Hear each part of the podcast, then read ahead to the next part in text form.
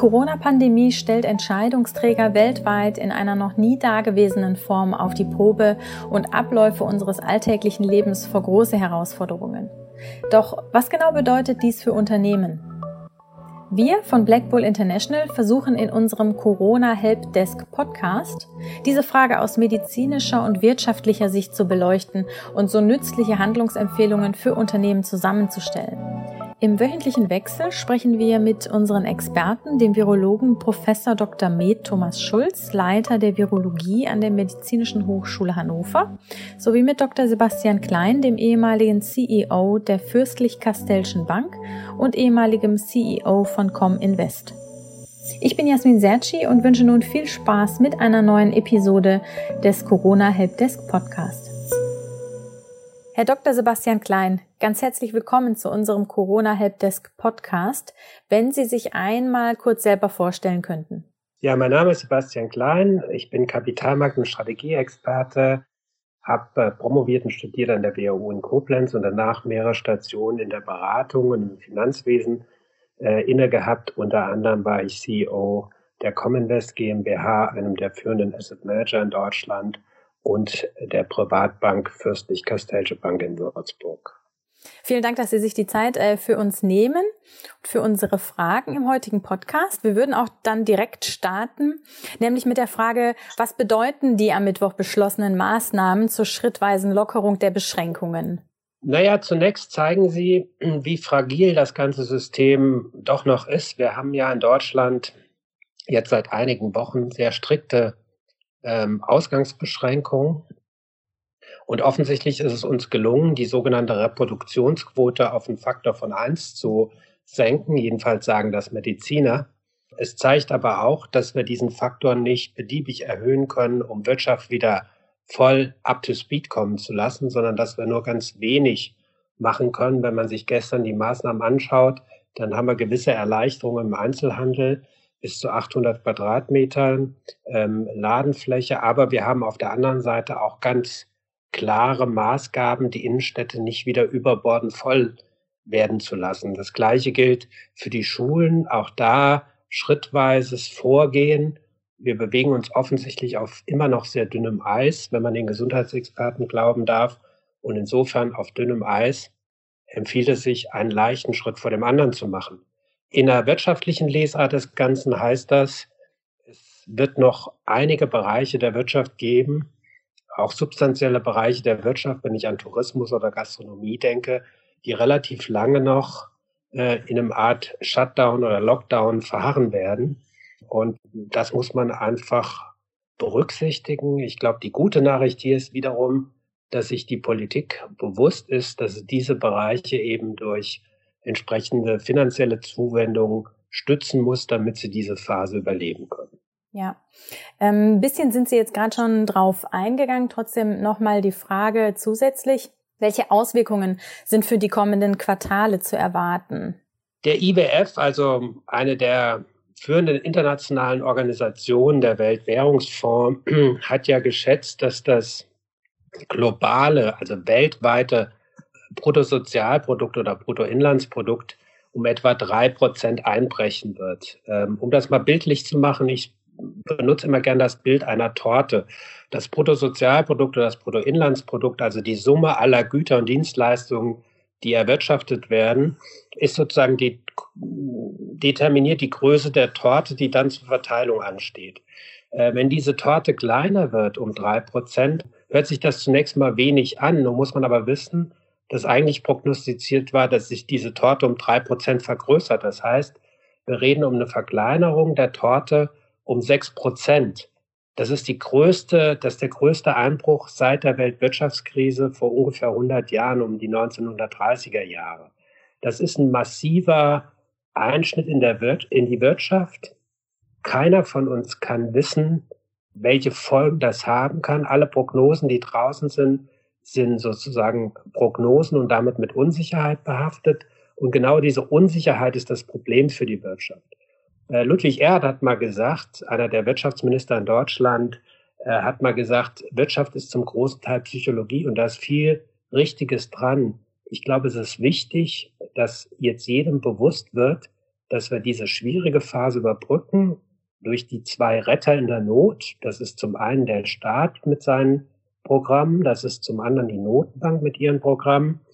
Und dass wir dann hoffentlich irgendwann eine Initialzündung kriegen, wenn ein Wirkstoff da ist oder ein Impfstoff da ist, dass wir dann die Wirtschaft auch wieder mit einem gewissen Schwung hochfahren. Über die nächsten ein, zwei Quartale würde ich nicht davon ausgehen, dass wir diesen Schwung bekommen, weil wir eben noch nicht den Sieg im Kampf gegen diesen Virus verkünden können, weil es wird mehr als zwei Quartale dauern, bis ein Gegenmittel oder ein Impfstoff gefunden sind.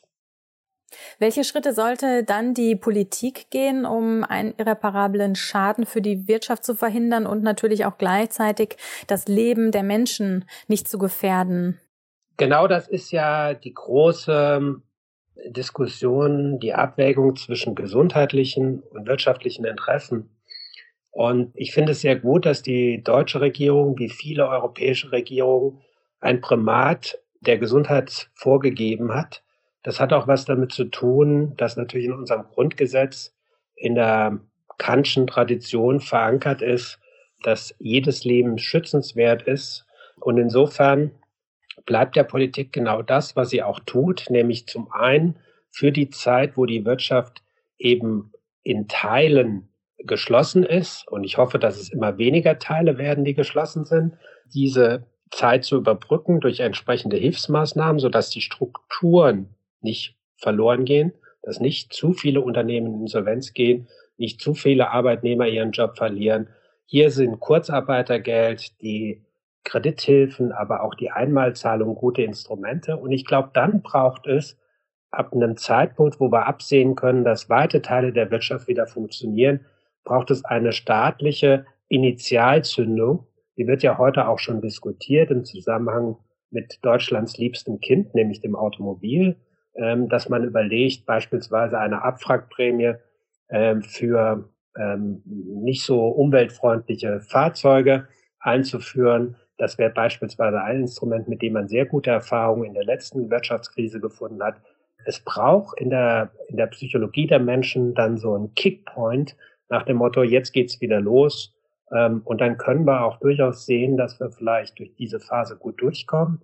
Zwar viel Wirtschaftswachstum verlieren, aber vielleicht große Teile dieses Wirtschaftswachstums im nächsten Jahr nachholen können. Viele Unternehmen sind ja derzeit extrem restriktiv hinsichtlich äh, Investitionen und Ausgaben. Wie kann der Neustart und das Hochfahren der Wirtschaft nach dem Ende des Lockdowns aussehen? Was muss da beachtet werden? Zunächst einmal bitte ich um Verständnis, dass die Unternehmensführung genauso vorsichtig agieren. Das ist deren Job. Ähm, der Job der Unternehmensführung ist, das Unternehmen in dieser Phase am Leben zu erhalten und das heißt, nicht notwendige Ausgaben zu sparen und sehr umsichtig mit der Situation umzugehen. Und ich glaube in der Tat, dass es dann einen staatlichen Impuls braucht, der dann auf Seiten der Konsumenten, aber auch der Unternehmen die Zuversicht stärkt, dass wir von jetzt aus wieder nach vorne marschieren können. Und dieser staatliche Initialimpuls wird dann üblicherweise Multiplikatoreneffekte haben. Eins dürfen wir nicht vergessen, da setze ich große Hoffnung rein.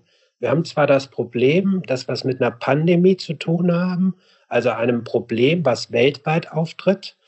Der Aspekt, der mich aber mutig stimmt, ist die Tatsache, dass diese Pandemie nicht gleichzeitig weltweit aufgetreten ist, sondern dass wir einen Zeitversatz haben.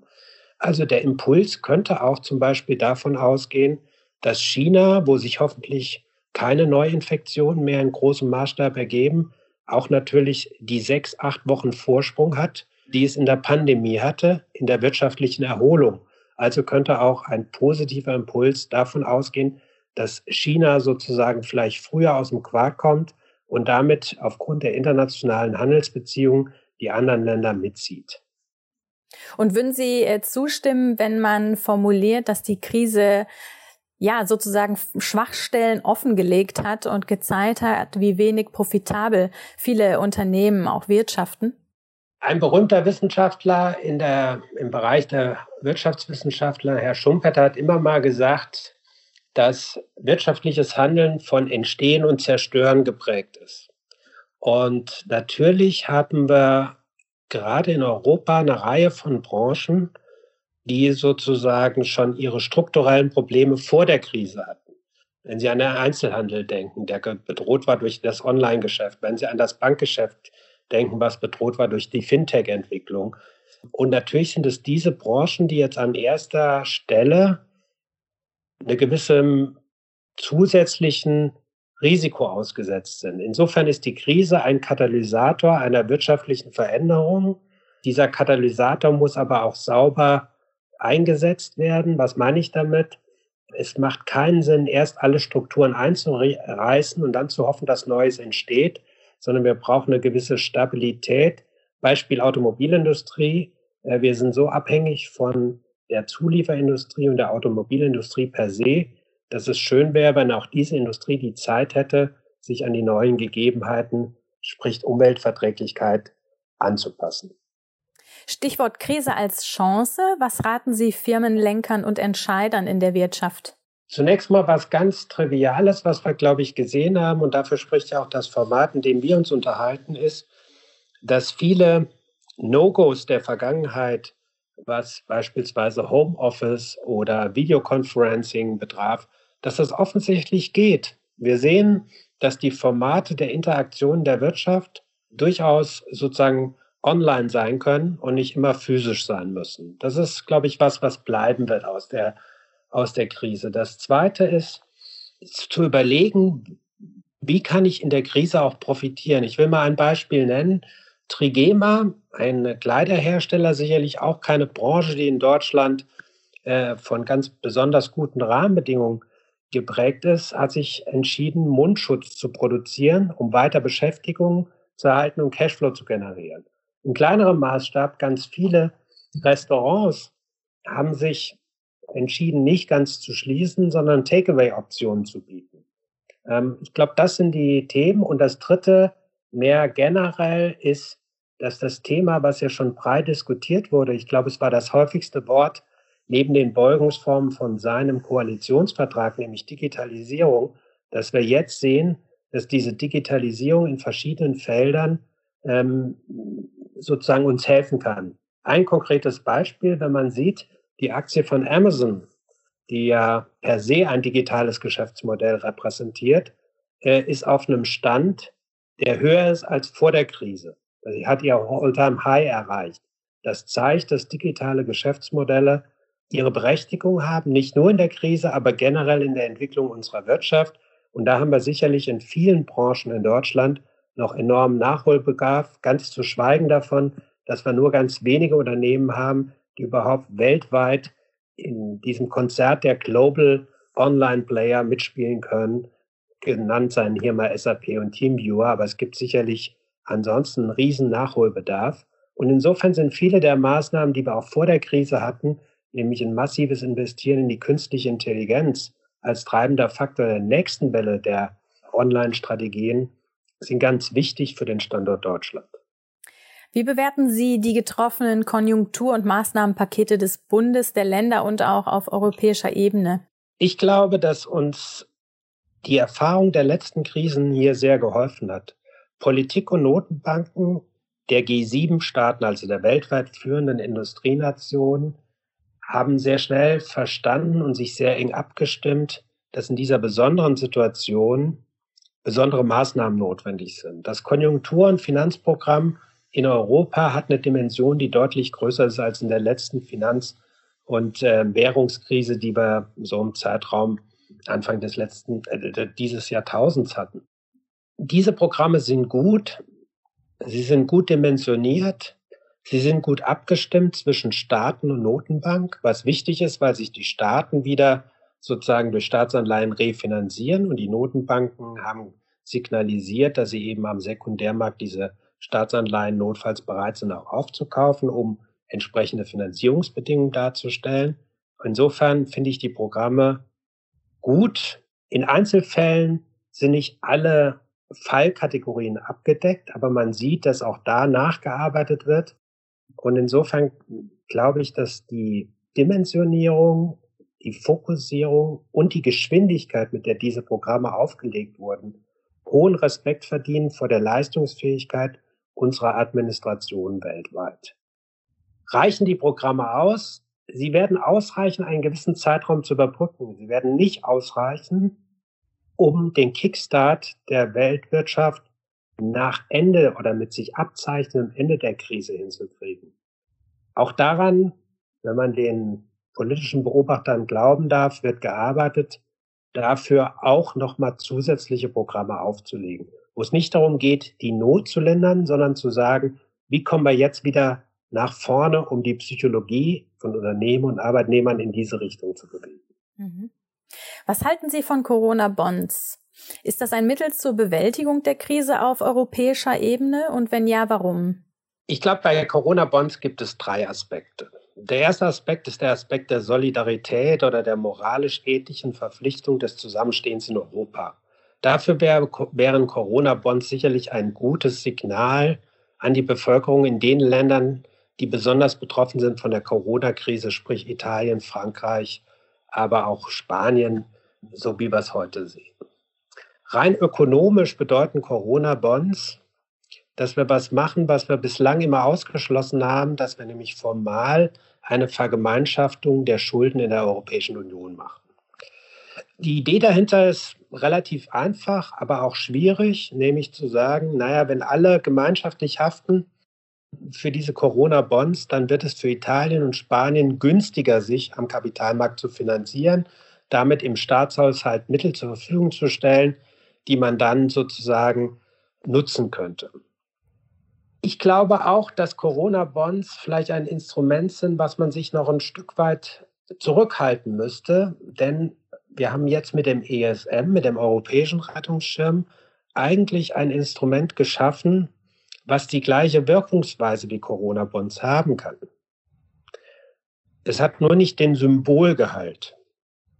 Letztendlich werden wir um die Frage Corona-Bonds oder auch Euro-Bonds im weiteren Sinne aber irgendwann nicht herumkommen, denn sie ist nichts anderes als die Frage, wollen wir die wirtschaftliche Einigung der Euro-Länder auch komplementieren durch eine stärkere politische Integration. Heute ist Europa ein Staatenbund. In der Wirtschaft sind wir aber vorgeprescht, wir haben eine gemeinsame Währung. Das wird auf Dauer nicht gut gehen. Wir müssen uns ganz offen der Frage stellen, wollen wir mehr Europa, das heißt Entwicklung in Richtung Bundesstaat Europa, in Schritten? Oder wollen wir weniger Europa? Und das würde bedeuten, auch irgendwann die europäische Währung anders zu gestalten. Beides zusammen wird dauerhaft nicht gehen. Ja, Herr Dr. Klein, herzlichen Dank äh, für das interessante Gespräch. Wir haben viele interessante Einschätzungen gehört und da freuen wir uns natürlich auch schon sehr auf den nächsten Podcast. Dankeschön. Danke Ihnen. Vielen Dank an unseren Experten und natürlich an Sie fürs Zuhören. Wenn Sie selbst Fragen haben, die Sie gerne von unseren Experten beantwortet hätten, senden Sie uns einfach eine E-Mail an helpdesk at blackbull-international.com. Außerdem finden Sie viele weitere interessante Inhalte zum Thema unter www.corona-helpdesk.de. Und wir freuen uns natürlich sehr, wenn Sie unseren Podcast mit Ihrem Netzwerk teilen. Nochmals danke fürs Zuhören und bis bald. Viele Grüße von Black Bull International.